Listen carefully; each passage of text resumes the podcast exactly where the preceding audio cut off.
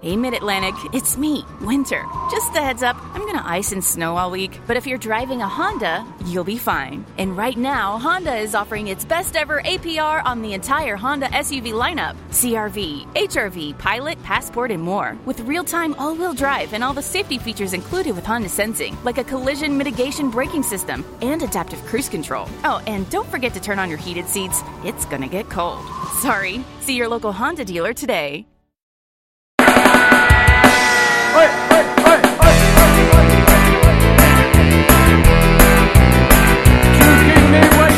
Um bom lusco-fusco para você contra-atacante que nos ouve de qualquer hora e em qualquer lugar. Eu sou a Dora Escobar e está começando mais um episódio de Contra-Ataque, hoje com uma mesa ilustre, com um convidado que eu vou contar quem é já já. Primeiro, antes disso, eu vou apresentar a nossa mesa.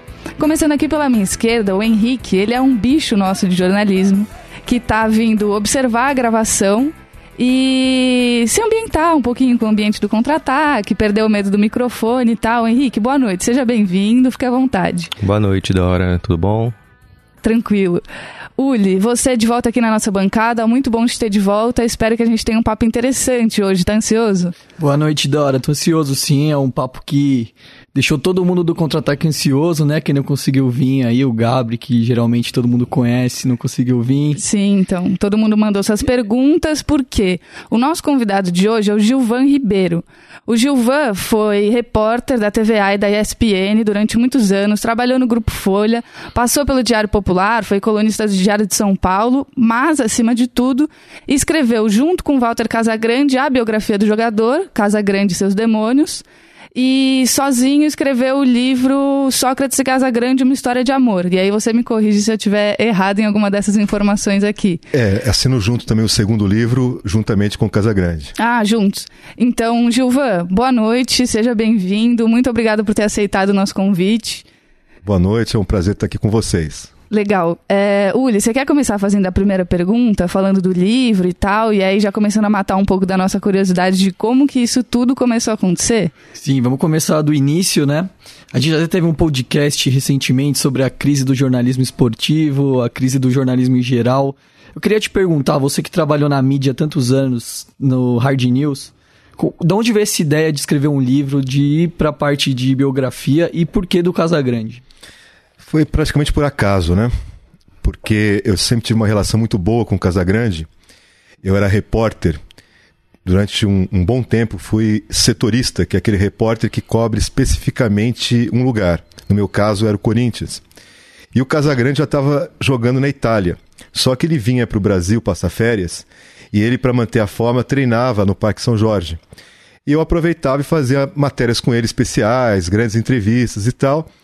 E acabou que isso estreitou a nossa convivência. Acho que a gente descobriu que tínhamos interesses em comum, é, artes, ele gosta muito, cinema, literatura. Então, a, acabávamos conversando ali como amigos.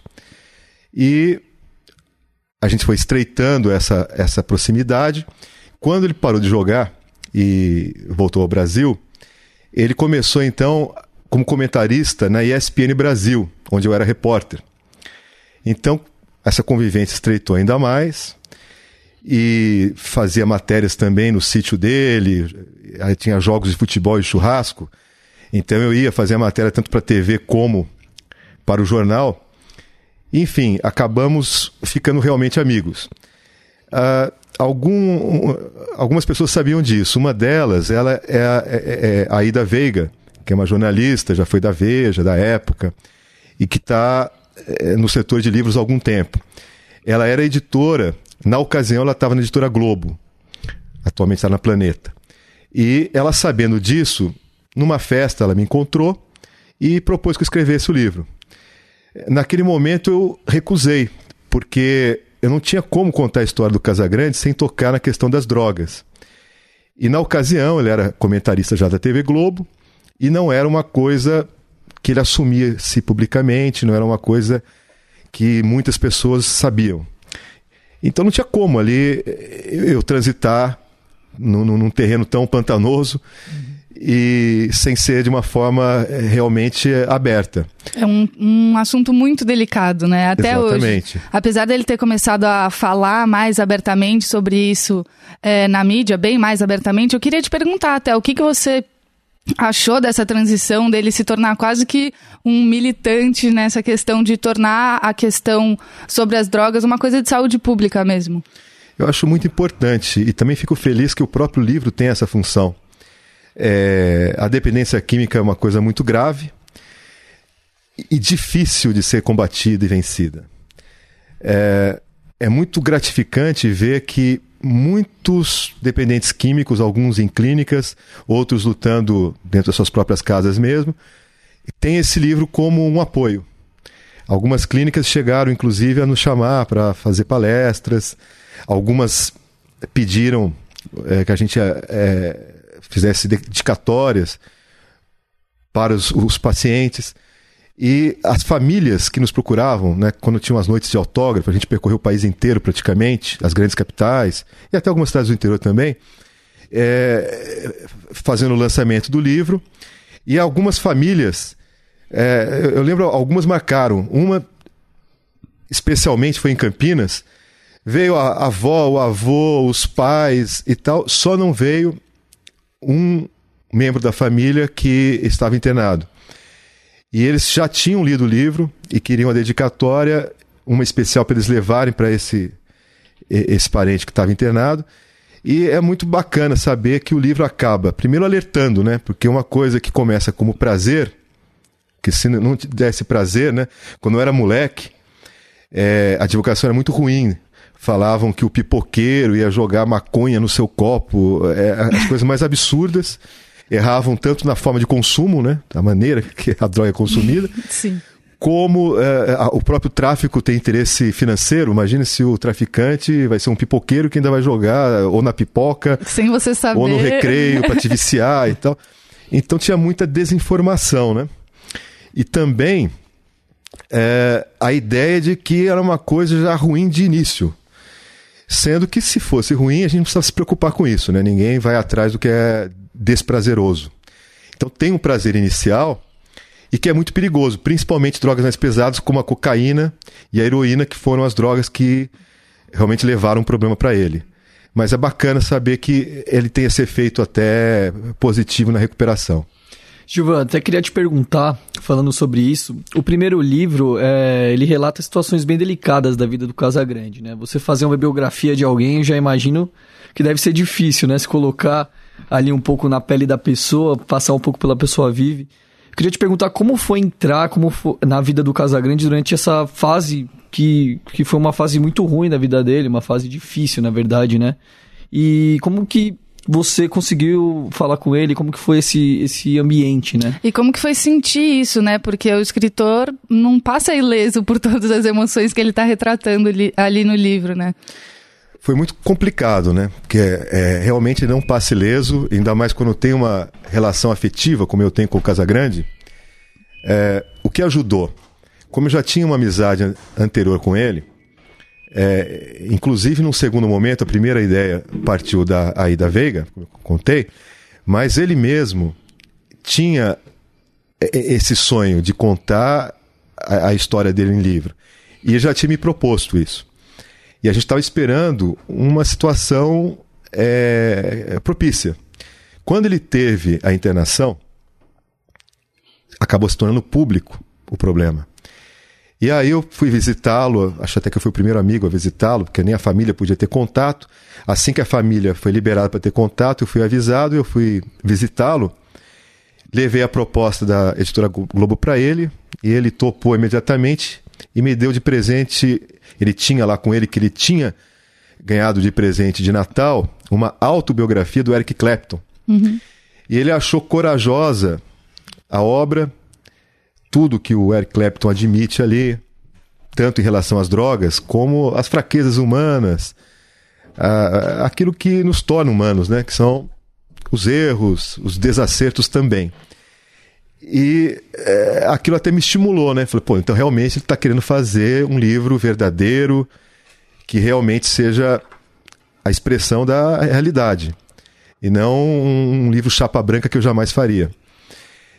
E ajudou o fato de eu conhecê-lo, que, por exemplo, um pouco antes ele sofrer esse acidente, foi o último contato que eu tive antes da internação, eu percebi que havia esse risco.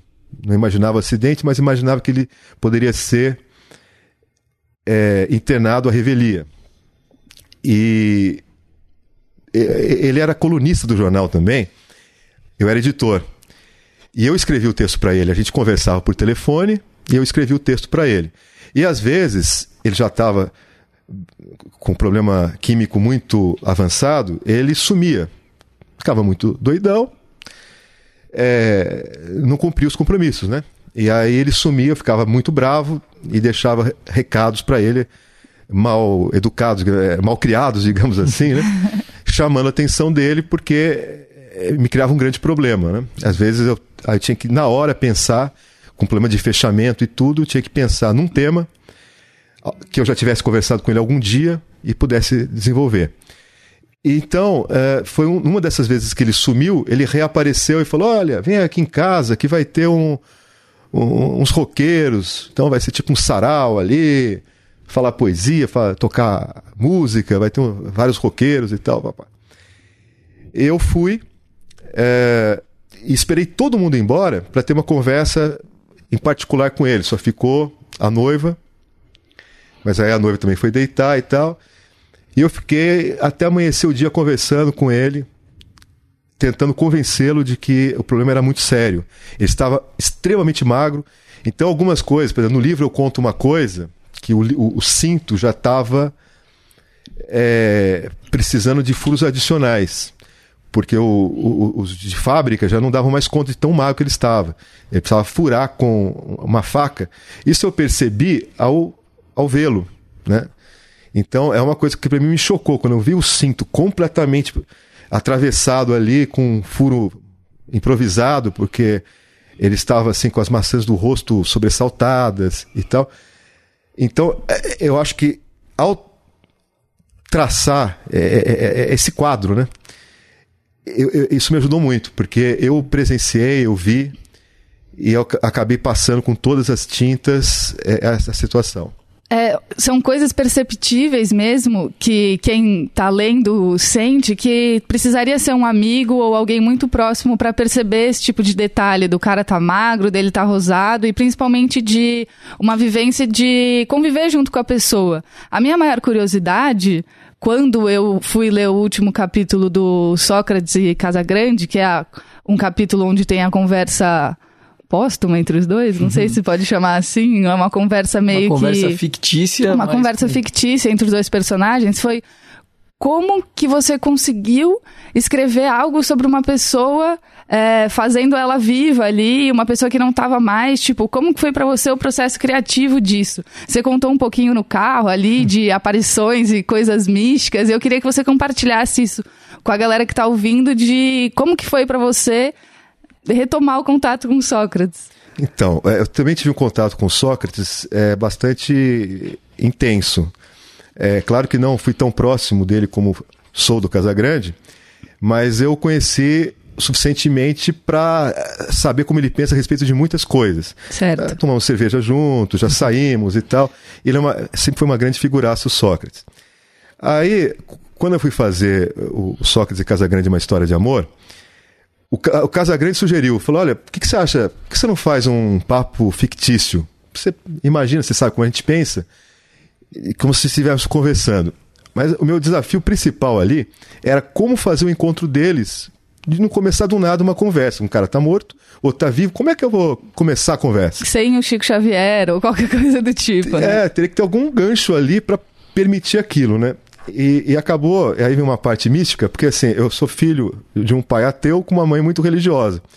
Então acho que eu tenho esses dois lados em conflito. Então não é que eu realmente ache e tenha certeza que o Sócrates, embora também não descarte a possibilidade de de alguma maneira ter sido iluminado pelo espírito do Sócrates. Mas o fato né, que a gente cria né, as nossas fantasias. E eu tinha me isolado para escrever o livro, estava num chalé lá em Santo Antônio do Pinhal, que é montanha, lá no alto do morro, no meio de uma floresta, ou, ou árvores pelo menos, né? um bosque. É, e um casal de maritacas fez ali o ninho, bem no forro do meu chalé. Era de madeira, né? Naquele formato triangular, tradicional do chalés. Então as maritacas escorregavam ali e com a unha delas elas iam tentando se manter em pé e ficava a noite inteira arranhando, arranhando o, o teto do meu quarto. Além daquele barulho, não é, não é piar, né? Não sei que, que, como se fala, o que uma maritaca faz, mas é aquele barulho que é estridente, é, né? A topeia delas, eu também não vou é. saber o nome. é muito é, estridente, é, né? Alto, estridente e tal. E eu não conseguia dormir, porque eu não sabia, descobri ali que são animais noturnos. Eles, eles passam a noite inteira acordados. E eu não conseguia dormir e tal. Isso foi por vários dias, até que um dia eu falei, ó, vocês venceram, porque eu, eu até eu tentava fazer com que elas ficassem quietas, batia no teto, elas paravam um pouquinho, mas logo voltavam e tal. Mas teve um dia que eu falei, ó, vocês venceram, eu vou, fique, fiquem aqui no chalé, eu vou sair. E eu fui andar ali no meio do bosque. Tinha um lago na propriedade vizinha, era uma lua cheia tal. E aí eu comecei a sentir uma presença ali, pedi a presença do Sócrates. Falei, olha, meu, doutor, ilumina. É, eu sei muitas coisas de como você pensava e tal, mas é, para acertar o tom e tal, e, e principalmente uma ideia de como fazer o encontro entre vocês. E acabou sendo exatamente o início do capítulo. Eu transferi essa situação que aconteceu comigo lá em Santo Antônio do Pinhal para o apartamento do Casagrande, ali na Vila. É, é perto da Vila Madalena ali, Vila Beatriz, talvez. É, como se as maritacas tivessem feito o ninho lá no apartamento dele. Ele tivesse ficado tão incomodado como eu, saído também no meio da noite, colocou a calça ali, saiu resmungando e foi para a Praça das Corujas, que ele mora perto da Praça das Corujas. E eu transferi todo aquele ambiente para lá. E aí é, passava uma coruja voando, eu fui criando todo um, um clima um pouco é, de suspense, né? Sim. Para ter alguma graça ali antes de começar o papo.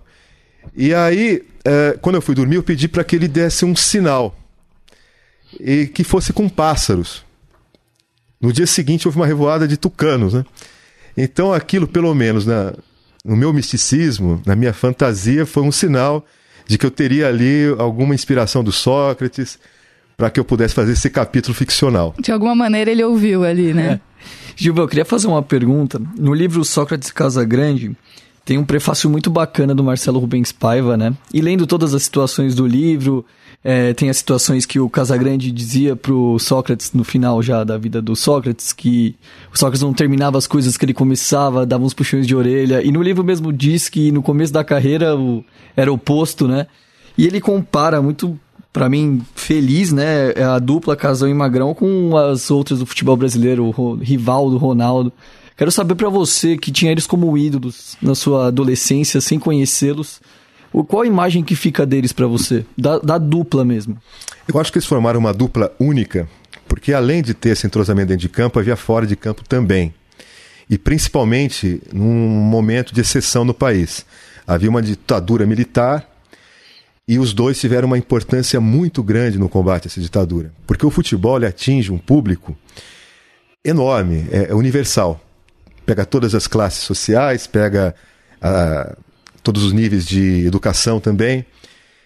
E eu acho que só o futebol poderia atingir esse público tão universal. Porque até então, quem falavam eram os artistas, intelectuais, ainda assim Uh, havia censura já nessa época, estava começando a ter abertura mais lenta e gradual, como o Geisel gostava de falar, era o presidente da época, Ernesto Geisel. É, então havia assim, filmes censurados, músicas censuradas, era um ambiente muito opressivo. Além de mortes, assassinatos cometidos pelo Estado, ou em nome do Estado, né? por agentes execuções militares, mesmo, né? execuções, torturas, mulheres grávidas, é, levando filhos para verem as mães serem torturadas. Era um, um ambiente horroroso. E que eu acho que eu sinto muita falta deles porque eles influenciaram a minha formação. É, muitos dos meus valores acabaram sendo desenvolvidos a partir deles.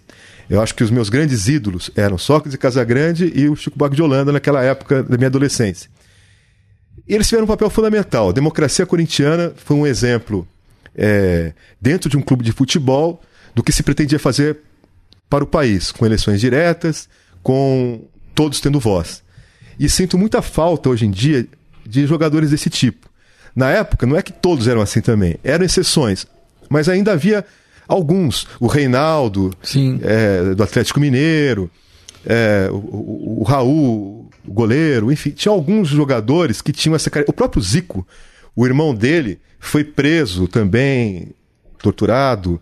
É, a, a, família do Zico, de uma forma geral, sofreu muito com a ditadura. Inclusive, ele, ele tinha uma ordem da família assim: meu, você vai apostar na carreira, porque a, algumas carreiras foram abortadas por conta de é, essa relação é. com a política.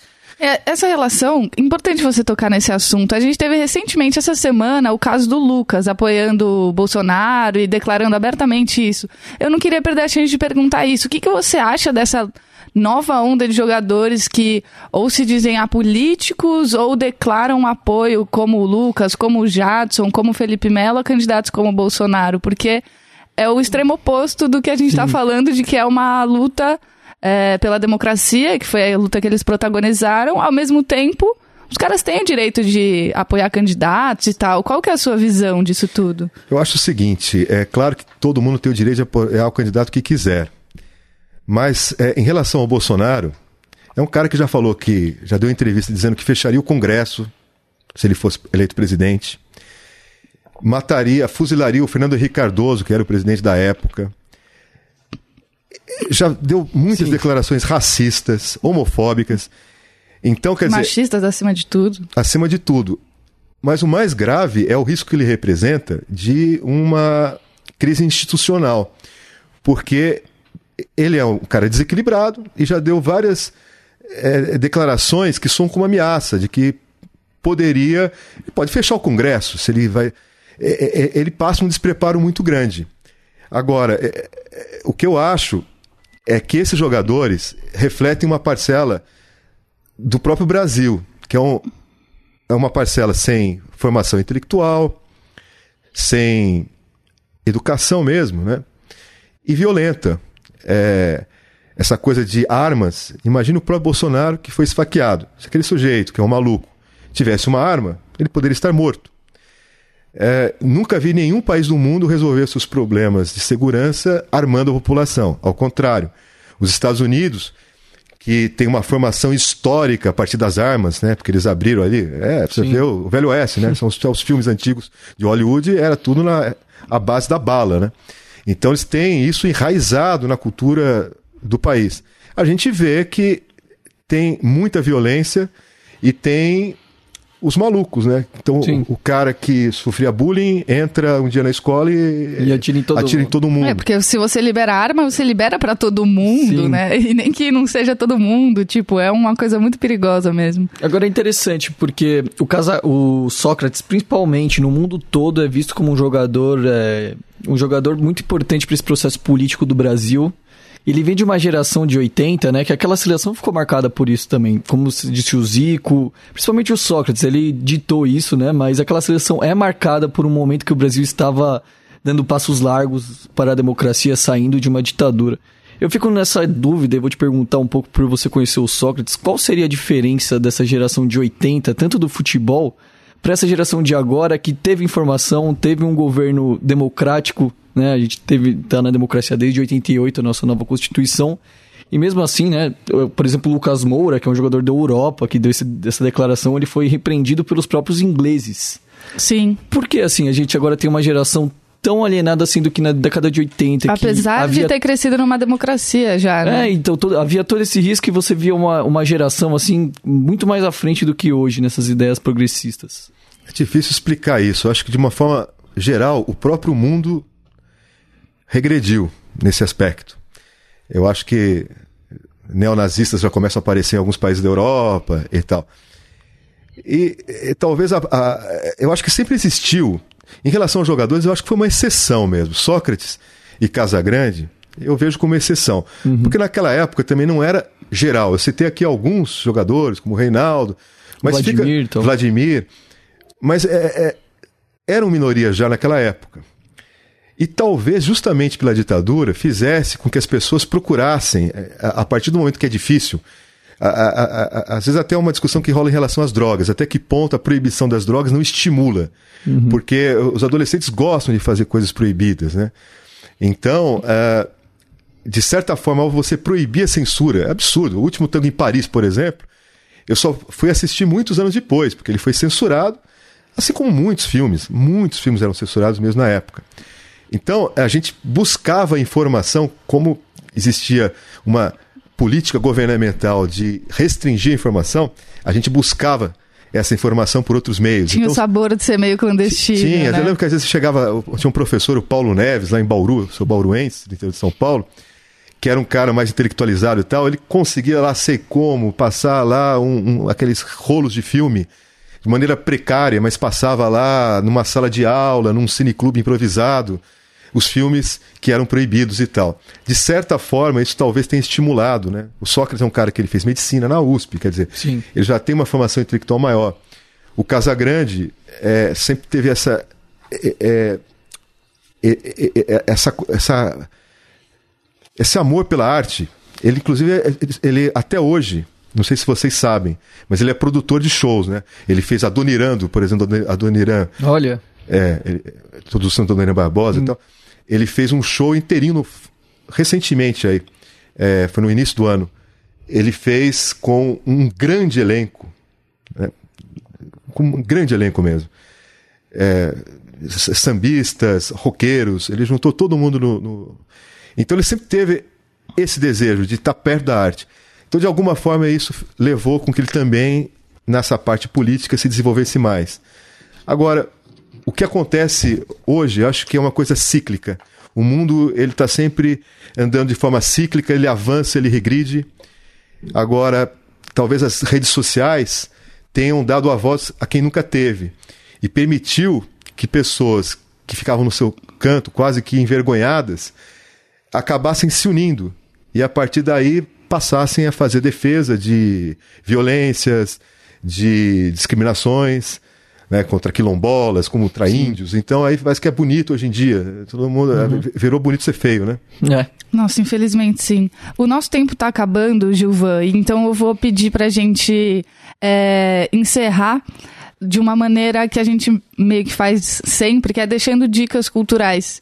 Então, se você tiver alguma dica, fora os seus dois livros que a gente vai indicar, de quem quer conhecer melhor a história do Sócrates e do Casagrande, ou da própria democracia corintiana, o que você indicaria pra galera ler, ouvir? Ou de qualquer eu, outra coisa. É, sim. Eu tô com um livro aqui, eu vou até ver a editora, uhum. porque eu acho que não é tão fácil de encontrar. Eu tentei é, comprá-lo em livrarias físicas aqui em São Paulo, logo após o lançamento, não consegui.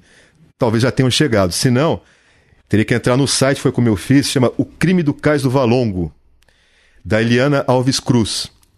Eu, fiquei, eu estou encantado com essa mulher, com essa escritora, jornalista. Ela escreve no The Intercept, e eu comecei a ler textos sensacionais dela. Acabei vendo que ela lançou seu segundo livro, que é esse, O Crime do Cais do Valongo, Eliana Alves Cruz, que é pela Malê. Fica no Legal. Rio de Janeiro. Você teria que entrar, eu comprei. Eu estou muito. É, é, ela, ela faz uma, é uma mistura também de ficção. Ela fez uma grande pesquisa histórica e retrata o, o, o Brasil logo depois da família real vir para cá. Então, assim, ela recria o Rio de Janeiro, a cidade acaba sendo uma personagem. Tem um crime, claro, né? não deixa de ser um romance policial, mas tem muita coisa histórica. Eu acho que ela foi muito feliz em pegar todos esses ingredientes para transformar em romance. Legal, Gilvan. É, obrigado demais por ter aceitado o nosso convite. Foi uma, um programa que voou. Então, fique à vontade para voltar sempre que você quiser, ou que quiser sugerir alguma é, leitura, quiser mudar um texto, qualquer tipo de participação, estamos sempre abertos para você. E muito obrigada. Eu que agradeço e é só me chamar que eu venho. Uli, muito obrigada pela sua participação. É sempre um prazer exato ter você aqui na mesa. Um bom lusco-fusco pra nós. Um bom lusco-fusco. Só queria deixar claro que tem que ter o parte 2 mesmo, porque foi muito rápido, tinha foi muito rápido, mais coisa pra falar. Tinha muita coisa. E deixar por último aqui um abraço especial pro Casagrande, né? Que esse programa teve ele como tema quase central, então um abraço para ele. É, afinal de contas, ele não pôde se defender aqui. Mas uma né? grande inspiração, aliás. Fica o um abraço e fica o convite, viu? Caso se estiver ouvindo e quiser vir aqui um dia, pode vir também. Henrique, é, ficou quietinho aí hoje, mas acompanhou de longe. Espero que você tenha gostado do nosso papinho e fique soltinho para participar nas próximas edições. Boa noite. Boa noite, obrigado por deixarem eu participar aqui, tá tendo a primeira oportunidade e quem sabe nas próximas vezes vou estar aí fazendo um podcast com E vocês. confiram também que o Henrique ficou quieto no podcast, mas ele acabou de postar um texto pelo nosso Medium que é sobre o Luxemburgo e a relação dele com um time de Luxemburgo, é isso? Não, o país Luxemburgo, né, Henrique? É, o país Luxemburgo, não o o técnico que, que Vanderlei. o... É, Isso. então... É, que tipo assim, o país de Luxemburgo é um país pequeno da Europa, situado ali no meio da Bélgica, da Alemanha e da França, que eles estão tendo uma ascensão muito bacana no futebol, e isso deve muito principalmente aos imigrantes portugueses e cabo-verdianos que começaram a se integrar é, na cena do futebol local. Estão tendo resultados muito impressionantes, assim, chegaram a Liga Europa, a fase de grupos da Liga Europa pela primeira vez, e também a seleção ano passado chegou a empatar até com a França. Até, então. Olha só. Top, Vale a pena a então, confiram lá, confiram a é- leitura e a estreia do Henrique no nosso Medium. E ficamos por aqui. Boa noite, Dan. É, obrigado por sempre pra, por aturar a gente aí. Half-Death.